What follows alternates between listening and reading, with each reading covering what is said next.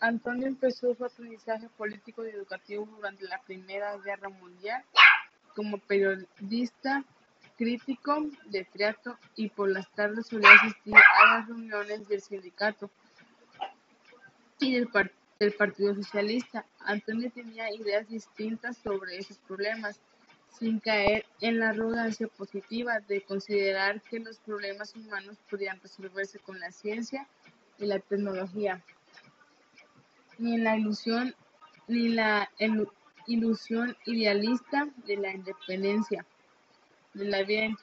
intelectual y cultural con respecto a los a las condiciones económicos y políticos.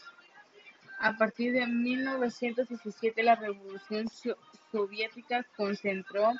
la atención de los movimientos obreros en detrimento de los problemas internos de los demás países, resultantes de una de las peores guerras que haya conocido en Europa. Para él, la educación es un campo en, el que la teoría y la práctica, cultura y la política se confunden, inevitablemente donde, donde la investigación y el descubrimiento intelectual se, se combina con la acción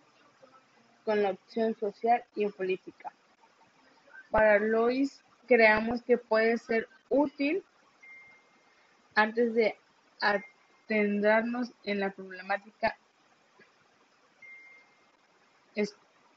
en la problemática escolar, da un marco de referencia amplio en el que sitúa esa problemática tal como es abordada por, sus, por los autores que nos, que nos ocupan. La reproducción de los medios de producción hace referencia a materias primas, maquinaria, entre otras, puesto que el capitalista no suele producir estos medios de reproducción, sino que los utiliza para su producción específica. Esta, reproducción se asegura por las relaciones con otras capitales que